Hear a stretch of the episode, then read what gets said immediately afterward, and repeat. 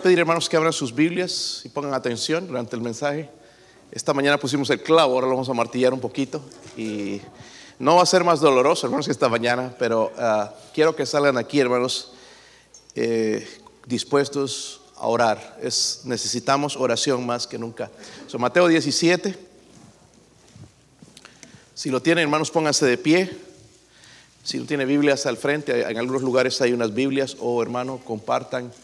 Si necesita una Biblia también, eh, tenemos Biblias aquí para regalar. Así que um, trate de buscar en las escrituras, hermanos. Si lo tiene, el versículo, vamos a leer el 14 al 21, hermanos, ¿qué les parece? Así entendemos bien el contexto de la historia. Y vamos a, yo leo el 14, ustedes el 15, todos juntos leemos en el versículo 21. ¿Están ahí? Dice, cuando llegaron al gentío, vino a él un hombre que se arrodilló delante de él diciendo,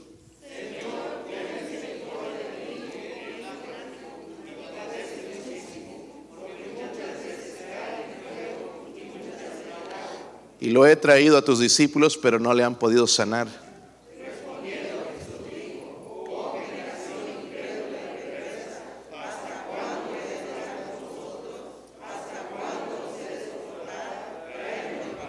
Hermanos, a veces el Señor usó palabras un poco fuertes, ¿verdad? Y pensamos eh, que, que no, pero sí lo hizo muchas veces.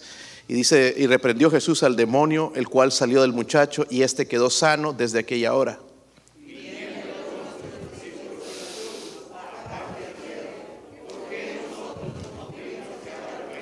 Jesús le dijo, por vuestra poca fe, porque de cierto os digo que si tuvierais fe como un grano de mostaza, diréis a este monte, pásate de aquí allá y se pasará y nada os será imposible. Este género no sale sino con oración y ayuno. Noten esas palabras, hermanos, al final. Dice que este género no sale sino con oración. No solamente dice oración hay situaciones en nuestra vida que son este género de problemas y solamente salen con oración. Padre, ayúdenos, Señor, en esta, en esta noche. Dios mío, necesitamos su poder, Señor, la convicción del Espíritu Santo, Señor, un tema tan importante, el poder aplicar, Señor, nuestra vida, Señor, hacer una vida de oración. Oro, Padre, esta mañana fue nuestra oración, enséñanos a orar. Señor, enséñanos a orar como Juan enseñó a sus discípulos. Oramos en esta noche también, Señor, que nos ponga la convicción de no estar conformes, Señor, con, con el cristianismo rutinario, Dios mío, sin poder, sin fuerza. Oro, Señor, por favor, que ponga eso en nuestra vida, en nuestro corazón. Y si alguien sin Cristo en esta noche, alguien que no tiene seguridad de la salvación, le ruego, Padre, por favor, que usted se mueva y sea propicio a esa persona y le dé la convicción del Espíritu Santo y pueda ser salvo o salva. Oramos, Padre, por su presencia en el nombre de Jesucristo. Amén. Pueden sentarse, hermanos. Dice ahí, hermanos, ah, en lo que leímos, uh, el Señor le dice a este hombre o a los discípulos, este género no sale sino con oración y ayuno. La pregunta para ustedes, hermanos, ¿se encuentra en una situación difícil? Una situación imposible. Quizás, hermanos, que estás pasando por algo que no puedes tú resolver.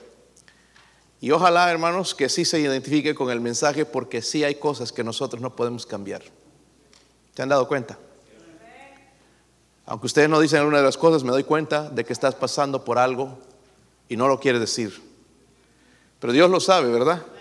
Sí, suficiente con él, pastor, que lo sepa. Deberíamos traerlo a Dios en oración todo, todo el tiempo. Subemos, hermanos, en este hombre en nuestra historia se encontraba en una situación desesperada sin nadie que pudiera resolver porque su hijo se encontraba en aflicción, su hijo estaba poseído. Pero no solamente él estaba en una situación difícil también y desesperada, sino los apóstoles, los hombres que caminaban con Dios, se encontraban sin poder para resolver el problema.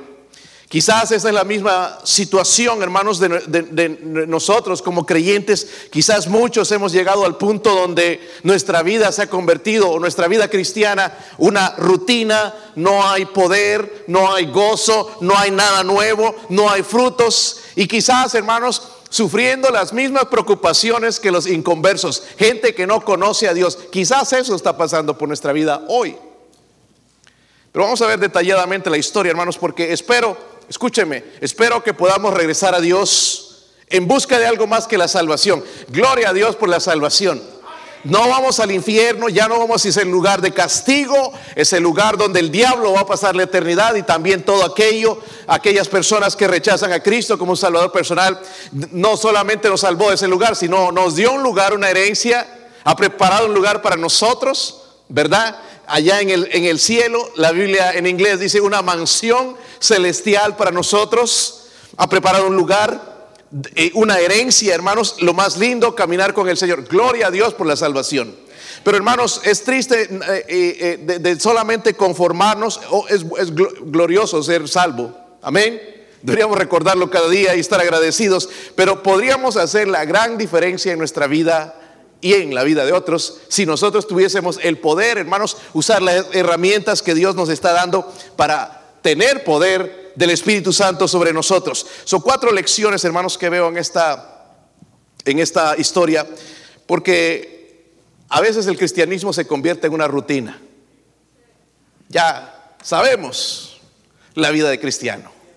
Miércoles, trabajar, prepararse para abrir a la iglesia. Siete. Y voy a estar temprano. Ya tenemos la rutina. Ya tenemos la rutina el domingo de venir a la iglesia.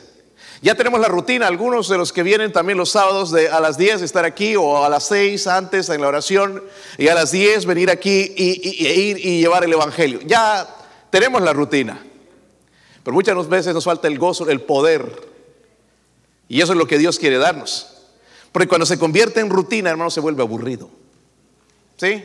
Se han encontrado con su hijo que ah, estoy aburrido. ¿Verdad? Los niños son hermanos que hay que darles así, ¿verdad? Si no se aburren. Pero un cristiano que no tiene eh, madurez espiritual también se aburre en las cosas de Dios. Amén. Como dije esta mañana, hermanos, yo, usted no viene aquí a ser entretenido, usted viene aquí a aprender de la palabra de Dios. Vienes a adorar a Dios, a traer a Él, a servirle a Él. Vienes no buscando, sino viniendo a dar algo a Dios, tu atención y que Dios te levante, te use, te ayude a crecer espiritualmente. Pero hay cuatro lecciones aquí, hermanos, que son para nosotros, obviamente. Miren allá en el versículo 14, versículo 14. Si lo tienen, hermanos. Dice, cuando llegaron al gentío vino a él un hombre que se arrodilló delante de él diciendo, Señor, ten misericordia de mi hijo que es lunático y padece muchísimo, porque muchas veces cae en el fuego y muchas veces en el... la primera lección, hermanos, es esta. La seriedad del caso. El asunto es bien serio. Porque dice mi hijo es lunático, no es que es loco como algunos locos de hoy en día. Cuando habla de lunático es probablemente que tenía síntomas epilépticos. ¿Han visto una persona epiléptica? es horrible ver cuando les apega los ataques. Se están a veces hasta para tragar la lengua, que hay que evitar que eso suceda o se la muerden y es desesperante. Y entonces este niño estaba en esa misma situación con esos síntomas epilépticos, pero no era algo de salud, sino era una una, una de origen demoníaco. El, el diablo estaba tratando de destruir. El versículo 18 que leímos dice, y eh, hace un momento dice, y reprendió Jesús al demonio, el cual salió del muchacho y este quedó sano desde aquella hora. Eso nos dice ahí claramente entonces, hermanos, que reprendió Jesús al... Era un demonio. No era un asunto de salud, ¿verdad, hermanos? No era un asunto de salud. So, ese demonio, hermanos, no, no, no estaba jugando. Quería matar al niño. Miren el versículo 15. Señor, ten misericordia de, mi hijo que es lunático y padece muchísimo, está sufriendo mucho, porque muchas veces cae ¿dónde? Yo no sé si usted puede caminar en el fuego, vivir en el fuego, nos quemamos. Pero no solamente dice eh, eso, sino también dice el versículo 15, y, mucho, y muchas en él, se lo está queriendo quemar y lo está queriendo ahogar. ¿Están conmigo, hermanos? el, el demonio, hermanos, quería matar al niño. Ahora, déjenme hacerle la pregunta, ¿será que Satanás quiere matar a nuestros hijos? ¿Se han dado cuenta de eso, hermanos? Los quiere matar con diferentes cosas. Drogas, adicciones, Porque hoy en día, hermanos, hay adicciones a todos. Hay, niños ya adictos, ¿verdad?, a los videojuegos que no pueden vivir sin ellos como la droga. adicciones y quiere matarlos, quiere el mismo Jesucristo describió el poder, hermanos, de Satanás allá en Juan 10:10 10, cuando él dijo, el ladrón no viene sino para hurtar, matar y ese ladrón es Satanás. Dice que él viene a hurtar, matar y... Ahora váyanse al libro de Job, hermanos, porque quiero mostrarles cómo quería destruir al varón de Dios. Que algunos creemos, hermanos, que porque venimos a la iglesia el diablo no va a tratar de hacer nada en contra de nosotros y nuestros hogares. Pero estamos bien equivocados. Job capítulo 1. ¿Saben dónde está Job, verdad? Si no sabe, búsquelo en el índice. Si no lo encuentra en el índice, entonces, hermanos, ya ponga cara como que sí lo encontró y yo voy a creer que sí. Miren el versículo 7. Ahí Satanás está yendo a presentar delante de, de Dios. Y dijo Jehová, versículo 7, 1.7. Y dijo Jehová a quién? ¿De dónde vienes? ¿Acaso no sabe Dios? Él sabe. Él sabe lo que anda haciendo. Respondiendo Satanás a Jehová, dijo, de rodear la tierra y de andar por ella. Y Jehová dijo a Satanás, ¿no has considerado a mi siervo Job, que no hay otro como él en la tierra, varón perfecto y recto, temeroso de Dios y apartado del mal? Respondiendo Satanás a Jehová dijo, ¿acaso teme Job a Dios de balde? ¿No le ha acercado alrededor a él y a su casa y a todo lo que tiene? Al trabajo de sus manos has dado bendición, por tanto sus, sus bienes han aumentado sobre la tierra. Pero extiende ahora tu mano y toca todo lo que tiene y verás si no blasfema contra ti en tu misma presencia, eh, eh, dijo Jehová a Satanás. He aquí todo lo que tiene está en tu mano, solamente no pongas, ¿qué cosa? Tu mano sobre él. Dios, mire, hasta para tocar a una persona, el diablo tiene que pedir permiso a Dios. Y él quería matar a Job, tenía las intenciones de matarlo porque era un hombre justo. No habían como él. Y, y entonces Dios le dice, nada más, solamente no pongas tu mano sobre él. ¿Verdad? Y salió Satanás de delante de y conocemos la historia, lo que pasó con Job. ¿Verdad? Pero ahí estaba Satanás, hermanos, con el hambre, la sed de destruir al varón de Dios, a Job, destruir a su familia, destruir todo lo que le tenía, porque él odia a Dios, odia a la gente que ama a Dios. ¿Cómo es que no nos entra eso en nuestra cabeza? Vivimos en una lucha espiritual, hermanos. Amén. Yendo a la Biblia, hermanos, eh, vemos, miren en Marcos 5, nada más para mostrarles lo que hace la influencia demoníaca en una persona. Marcos 5, versículo 1. Vinieron, están ahí, ¿verdad, hermanos? Es que aquí escucho hojas, por eso me paré. Vinieron al otro lado del mar, a la región de los Gadarenos y cuando salió él de la barca, enseguida vino a su encuentro de los sepulcros. Mira dónde vivía este hombre. Sepulcros. Yo no sé usted, hermanos, pero pasando a veces de noche ahí en este panteón, este cementerio, da miedo. Y yo encontraba a veces a una persona que vino aquí un par de veces que pensábamos estaba endemoniada, ahí, en las noches, en el cementerio. ¿Te gustaría estar ahí a ti? Mire, si no es nuestro trabajo, no queremos saber nada de estar ahí. Pero a esta persona le gustaba estar ahí, entre los muertos. Lo mismo pasa, hermanos, con una persona que tiene influencia demoníaca, quiere estar entre los muertos espirituales. No le gusta estar entre la gente de Dios, le, molesta estar al lado de alguien que ama a Dios. No quiere, quiere, quiere la gente del mundo, la gente que está muerta espiritualmente. Dice, vino de los sepulcros un hombre con un espíritu inmundo. Vemos la primera característica, entonces vivía en los sepulcros, ¿verdad? Luego tenía una morada, dicen los sepulcros, y nadie podía qué. Esto me habla, hermanos, de la rebeldía, ¿verdad? Hay gente que ya no puedes ni atarla. Rebeldes, ni atándolos ni encadenándolos, no entienden. Sin ir mucho, hermanos, a muchos de nuestros hijos. ¿Sabe qué es eso, hermanos? Influencia demoníaca. No estoy diciendo que están endemoniados, no me vaya a malentender, yo no estoy diciendo eso. Pero la influencia de Satanás, eso es lo que viene de Satanás, no viene de Dios. Que no se pueden someter, que nadie puede decirles nada, no le puedes corregir porque ellos están en lo correcto. Es la influencia de Satanás. Dice, nadie podía atarle ni aún con... Por eso, no hay nada que podamos hacer con gente así porque muchas veces ha sido atado y con grillos y cadenas, mas las cadenas habían sido hecho pedazos por él, desmenuzados los grillos y nadie, dice, le podía dominar. Gracias a Dios no nos hemos encontrado todavía con un caso de una persona endemoniada, creo, donde una persona endemoniada con un espíritu inmundo, hermanos, tiene una fuerza tremenda. Puede levantar a dos personas fortachonas de aquí de la iglesia como si nada, o dos o tres, y levantarlos y jugar de ellos y hacer hasta malabares con ellos, ¿verdad? Tirarlos en el... Puede hacer eso porque tiene fuerza. ¿Están ahí, hermanos? Despiértense, hermanos dormilones. Versículo 6. La noche es para dormir, hermanos, no el día. Dice, cuando vio pues a Jesús de lejos, corrió y se arrodilló, dice, delante de él. Ahora, váyase a Lucas, hermanos, porque hay una otra característica de, de las personas con influencia demoníaca que no parece, hermanos, pero si lo analizamos bien, nosotros tenemos a veces esas características dentro de nosotros. En el Lucas 8, versículo 26. Están ahí. La misma historia, hermanos, solo que hay un detalle aquí que quiero que vean. Están ahí.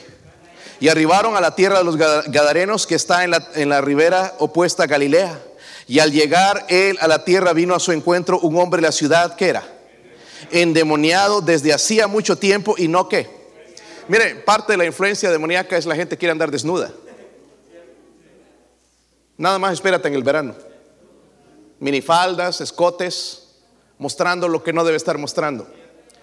Lo que debería mostrar nada más a su esposo o si no tiene esposo, esperar a que tenga un esposo. La desnudez, que está de moda, ¿verdad? Es parte de la influencia demoníaca. No vestía ropa ni moraba, dice, en casa, sino en los... Y eso ya lo vimos, ¿verdad? So, mire, hermanos, el poder de Satanás, lo que él quiere hacer, el ministerio, destruir. No creas, hermanito o hermanita, que tú somos la excepción. El diablo está detrás de nosotros. Y algunos ya está logrando lo que él quiere. Vemos, hermanos, la situación del padre era desesperante. ¿Cómo te gustaría ver a tu hijo con epilepsia? Digo, yo ver a mis hijos con una fiebre, hermanos, me, me duele. Fiebre, hermanos, o que están ahí tirados en la cama y con mucho dolor, duele. Pero imagínate tu hijo, hermanos, epiléptico y cuando le dan esos ataques que el demonio lo quiere tirar al agua o lo quiere tirar al fuego, quiere matarlo y quiere destruirlo, algo desesperante. So, el caso era serio, hermanos. Es una lucha, hermanos, contra Satanás. Es una lucha, hermanos, eh, no era contra la enfermedad, una enfermedad eh, común, sino era una lucha feroz contra Satanás. Es interesante, hermanos, que en Efesios Dios nos advierte, Efesios 6:12, porque no tenemos lucha contra sangre y carne, sino contra principados, contra potestades, contra los gobernadores de las tinieblas de este siglo, contra huestes espirituales de maldad en las regiones que. Aún los demonios, hermanos, tienen categorías, ¿verdad? Y habla de su poder, pero dice que nuestra lucha es contra ellos. Nosotros no lo vemos aquí, pero está por ahí. Demonio fulano, Belcebú, sentado a tu lado. Duérmete, niño, duérmete ya que viene el coche. Sueño. Yo creo, hermanos, que es en parte influencia satánica. No que estés endemoniado, no vas a decir eso. Ustedes cambian a veces las cosas. Sino que el diablo tiene poder. Va a tratar, hermanos, de todo lo posible para distraer. Por eso, hermanos, queremos que en la iglesia estemos sentados, poniendo atención, no con celulares ni con cosas así, porque el diablo se, las sabe todas, hermanos, y, está buscando la oportunidad para distraerles. Si, ¿cómo nos distraemos cuando alguien entra, verdad? Y de pies a cabeza, a ver qué zapatos trae. Cuidado, hermanos. Porque eso está sucediendo en nuestros hogares. es un caso serio. Y yo veo, hermanos, muy pocos hermanos preparándose porque esto es una batalla espiritual. Va a destruirte. Va a destruir a tus hijos, va a destruir tu matrimonio, va a destruir todo. lo que él quiere, hermanos, es destruir. Subamos, hermanos, la seriedad del caso. Número dos, miren el versículo 17, volviendo a Mateo 17. Si están ahí, hermanos, digan amén. Así me hacen pensar que están despiertos. Versículo 17 dice ahí, respondiendo Jesús dijo, oh generación incrédula y perversa, ¿hasta cuándo he de estar con vosotros? ¿Hasta cuándo os he de soportar? Tráemelo acá. Y reprendió Jesús al demonio, el, cual salió del muchacho y este quedó sano desde aquella, dice, desde aquella hora. Subamos aquí, hermanos, otra cosa, otra lección. La suficiencia del poder de Jesucristo. Eso es suficiente. Qué bueno, hermanos, que hay alguien que sí puede. Porque imagínense la situación que estaba este hombre con su hijo que iba a morir, iba a ser asesinado por Satanás, pero gracias a Dios que había alguien como Jesucristo. Y dijo, tráemelo acá. Nosotros queremos evitar a veces la gente que tiene problemas, pero Jesús dijo, tráemelo acá. Amén. No, yo no quiero problemas.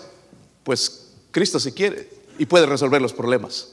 Y hermanos, este era un problema bien serio. Mire el versículo 18, otra vez. Reprendió Jesús al, el cual salió del muchacho y este quedó sano desde aquella. Hermanos, él libró al muchacho en aquel mismo momento. Algo que quiero que vean, hermanos, si pueden llegar a Lucas, si no, eh, estuvimos ahí hace un ratito, Lucas 8 el versículo 28.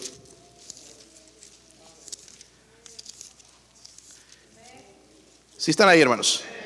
Este al ver a Jesús lanzó un gran grito y postrándose a sus pies exclamó a gran voz, que tienes conmigo Jesús, Hijo del Dios Altísimo, te ruego que no me... Miren el temor del demonio a Jesucristo. Hay hermanitos que se ponen a pelear con los demonios. Demonio, te reprendo y se ponen a pelear y creen que les van a ganar. Y tú no le puedes ganar a un demonio, hermano, si tú no tienes el poder de Dios o no usas las escrituras. Se van a reír, hermanos. Pero este demonio desde que vio a Jesús, dijo, exclamó, dice a gran voz, o sea, gritó asustado, que tienes conmigo Jesús, porque él sabe dónde va a ir.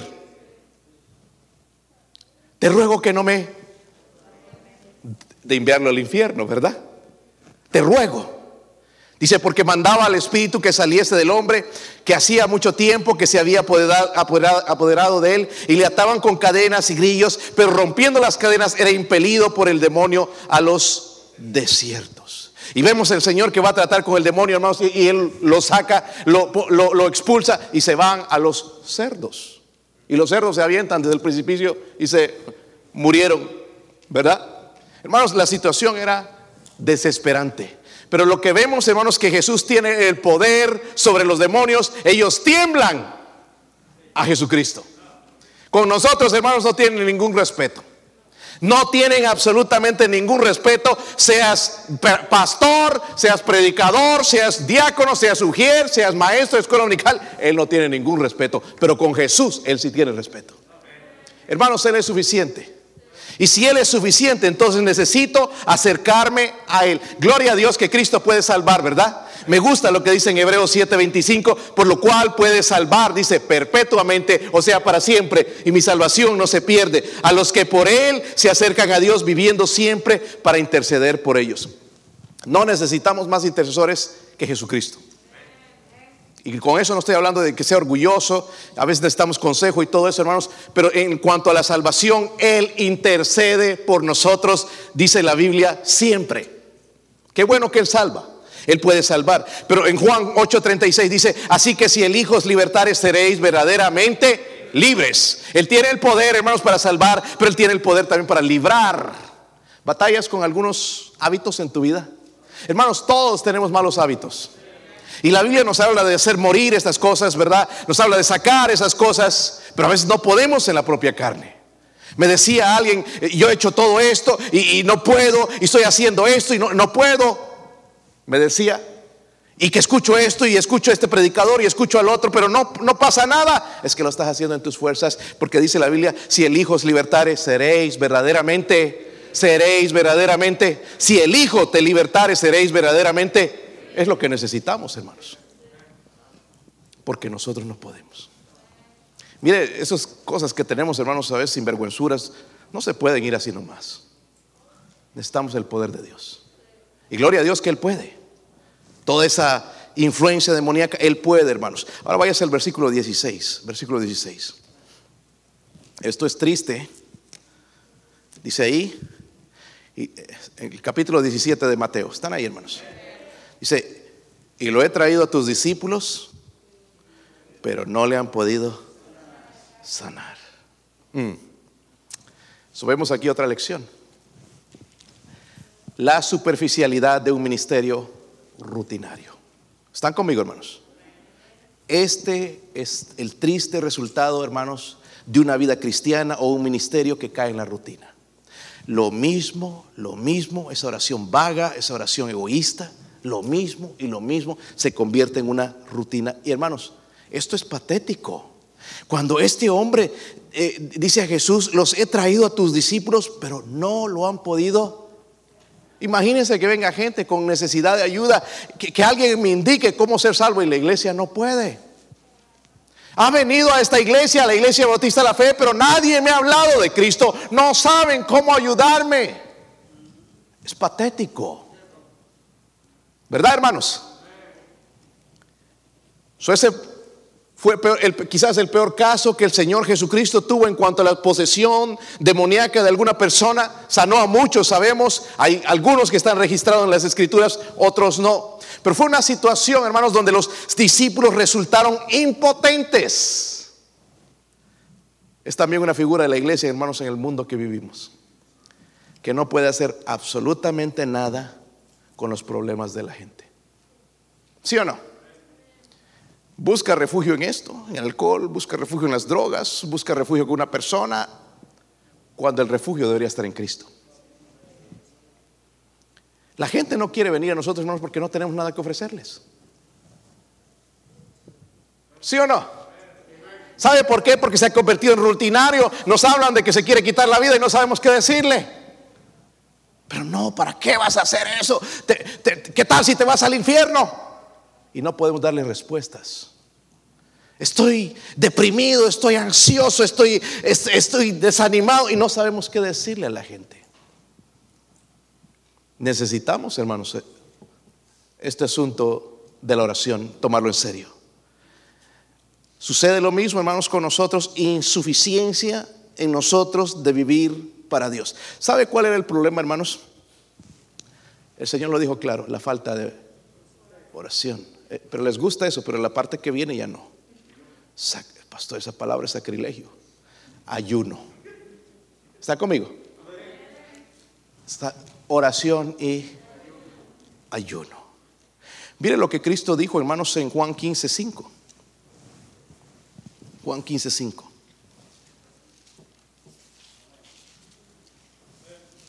¿Están ahí? Dice Cristo, yo soy la, vid y vosotros los el que permanece en mí y yo en él, este lleva mucho. ¿Sabe por qué no vemos fruto en nosotros? Porque no permanecemos en él. Y cuando hablo de permanecer, hermanos, son, incluimos estas cosas de la oración, el ayuno, ¿verdad? dentro de esas cosas, esas herramientas que tenemos, porque separados de mí, dice, nada podéis hacer. En otras palabras, nada nos va a salir bien, hermanos, si no permanecemos en Cristo. Puede pasar por ahí, hermanos, y vivir la vida mediocre, pero nada nos va a salir bien. hermanos, ¿por qué? Porque estamos siendo negligentes en este asunto de la oración y el ayuno. Hay un punto más, hermanos, una lección más que quiero. Miren el versículo 19. La verdad que estamos siendo negligentes en nuestra disciplina espiritual porque estamos hablando, hermanos, de una disciplina, así como ir a trabajar. Ya tenemos la disciplina bien. Si hay que levantarse a las 5, nos levantamos a las 5. Si hay que salir al trabajo a las 5, también salimos a las 5. Ya es una rutina, ya, ya, ya lo hemos superado, es una disciplina, ya nadie me tiene que decir, ve a trabajar. Espero que sea así, ¿verdad, hermanos? Pero ¿qué de la disciplina espiritual? Hay que desarrollar eso. La disciplina espiritual. No es que hoy ando cansado, ando aguitado todo el tiempo. Disciplina. Si están conmigo, hermanos. Miren el versículo 19. Viniendo entonces los discípulos a Jesús aparte, estaban avergonzados, escondidas. Señor, le dice, ¿por qué no, nosotros no pudimos echarlo fuera? Jesús le dijo, por vuestra poca fe. Porque de cierto os digo que si tuvieseis fe como un grano de, mostaza, diréis a este monte, pásate de aquí allá y se pasará y nada os será que. Mira, esto es lo que está diciendo Dios. Pero este género no sale sino con oración y ayuno. Ahora, si queremos esto, la lección que Dios nos da en su palabra es esto. Tiene que haber la sumisión necesaria para la... Una sumisión. Si no hay sumisión en nuestra vida, hermanos, no podemos salir adelante. Ese es el problema que tenemos muchos.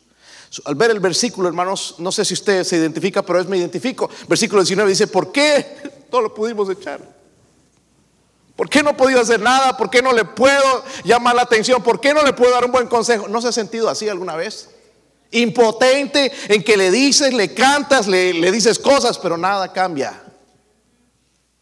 Así estaban los discípulos. Supuestamente ellos, hermanos, tenían, ¿verdad?, la autoridad de Cristo de sacar demonios, pero no pudieron.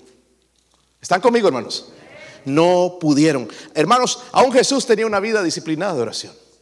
Dice que iba al monte, oraba, tenía un lugar, hablamos en esta mañana, iba y oraba y había, tenía una relación con el Padre. ¿Por qué los discípulos no pudieron librarle? El versículo nos dice por la falta de fe. Hermanos, ese es el mensaje para nosotros. Nuestra falta de Pastor, yo tengo mucha fe. Eh, ¿Cuánto tiempo oras? Hablamos esta, esta mañana, hermanos, de que en la oración hay tres elementos. ¿Sí se recuerdan? Los escucharon, ¿verdad? ¿Cuál era el primero? Propósito, orar con propósito, no pedir para mi beneficio, sino para la gloria de Dios. No, dice, no recibís porque pedís mal para gastar en vuestros deleites. Después con perseverancia. No desmayar, habla la Biblia de seguir orando, buscar, dice la Biblia, eh, eh, llamar y también, ¿verdad? Dice, es continuo, el verbo continuo de buscar, buscar, buscar a Dios, buscar a Dios. Ya ha orado un mes, pastor, pero no pasa nada. Seguir, seguir, seguir y Dios va a contestar. Y dice que por la importunidad, recuerdan la historia en esta mañana, recibe, ¿verdad? No, no por ser amigos, sino por la importunidad. Lo mismo cuando vamos delante de Dios. Sí, no hemos recibido en un año, quizás van a llevar dos años, en el momento de Dios lo vamos a recibir. Pero nosotros tiramos la toalla. Y el último punto que les di esta mañana no, no solamente era la persistencia, sino también la prontitud. Habla de urgencia. Es algo urgente, ¿verdad? Eh, pero hermanos, ¿sabe por qué no oramos así? Por la falta de fe. Algunos ya ni oramos. Nos levantamos tarde y vamos al trabajo así. El otro día, hermanos, estaba compartiendo el, patrón de una de las empresas donde trabajo. Ellos tienen esos camiones eh, que no tienen el, ¿cómo le llaman? Motor adelante. O sí lo tienen, pero abajo de la cabina, están planos. Y esos carros, hermanos, cuando chocan, olvídate, queda tortilla de arriba, adentro el, el que va. Y estaba mostrando esa foto, hermanos, de uno de esos camiones que ellos tienen de un hombre que se puso en el teléfono, no sé si a textear o qué, pero se distrajo y se fue a estrellar detrás de un camión. Murió.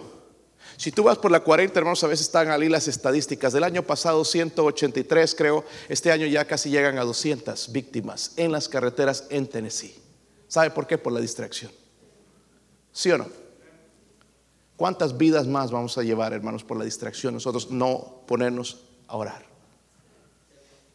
Dios nos está hablando de diferentes maneras, hermanos. Necesitamos aprender a orar. Para ser exitosos, hermanos, en la batalla, porque son demonios, vamos a luchar contra el enemigo, tiene que haber confianza en el Señor. Eso habla de fe. En, realidad, hermanos, cuando hablamos de la, del, del, muchacho endemoniado, no podemos culpar al muchacho por, por la posesión demoníaca, incluso ni al demonio, aunque el demonio lo quería matar. Pero podemos culpar, hermanos, en este caso, ¿a quién? A los discípulos. Porque era algo que se suponía que podían hacer. ¿Están conmigo, hermanos?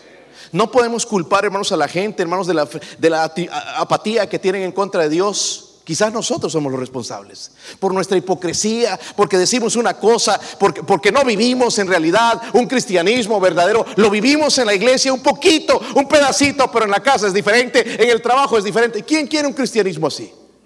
Lo que dicen es para ser como él mejor, no prefiero no ir a la iglesia. Es una excusa tonta, porque cada quien va a dar cuenta a Dios. Pero si hay cristianos que aman a Dios, que caminan con Dios, que aman y buscan a Dios. Dios en el versículo 21. Ahora, ¿cómo vencer, hermanos, cuando el demonio o el problema es demasiado grande? Versículo 21. Y lo dejé para el último porque no les gusta hablar del ayuno. Pero este género no sale sino con, dígalo el otro también. ¿Saben lo que es ayunar? ¿Cuántos saben, hermanos? ¿Por qué están como están? Yo ayuno, pastor, desde las 10 de la noche hasta las 5 de la mañana. Eso no es ayuno.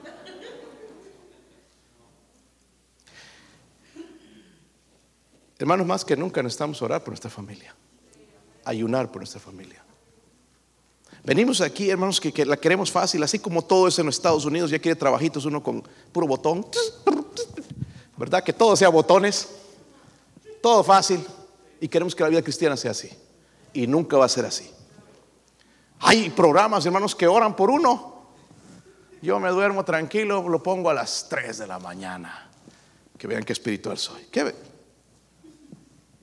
¿Qué punto hemos llegado, hermanos?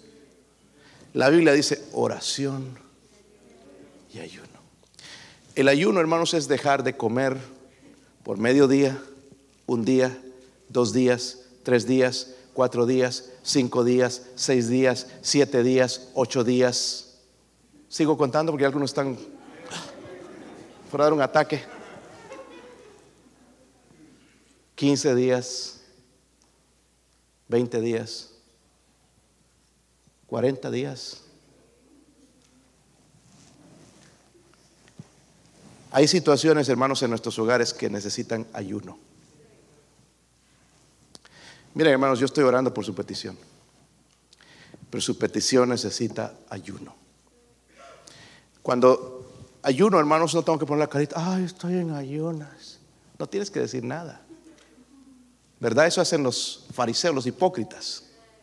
Sino como si nada. Amén. Decidir, voy a deshacerme de todo lo carnal, voy a olvidarme de mí y voy a acercarme a Dios, porque este género, dice él, no sale sino con oración y ayuno. La conversión de mis hijos, la rebeldía de mis hijos solo es oración y ayuno. Y tengo que hacer eso y dejo de lado. Ay, pastor, pero me empieza a doler la cabeza y el corazón y los pies. Obviamente. Hermanos, primer, segundo, tercer día son difíciles. Ya después el cuerpo se empieza a acostumbrar. Y no estoy diciendo que lo hagas así.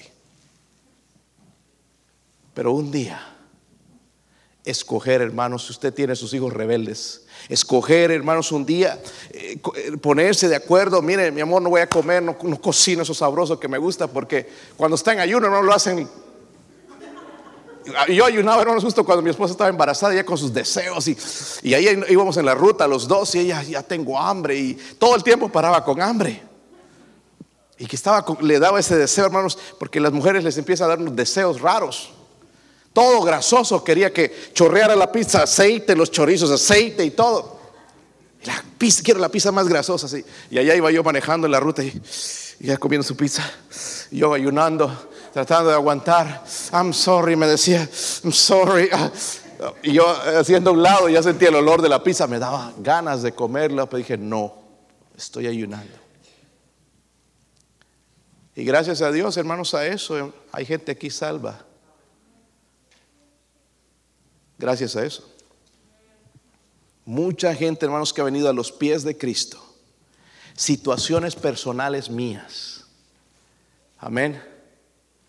El carácter. He tenido veces que no solamente orar, sino ayunar. ¿Se ha dado cuenta, hermanos, que no lo podemos cambiar? Si queremos, después del mensaje venimos aquí, sí, voy a cambiar. Llegamos a casa y otra vez. Oración y el, Señor le dijo, este género no sale sino con oración.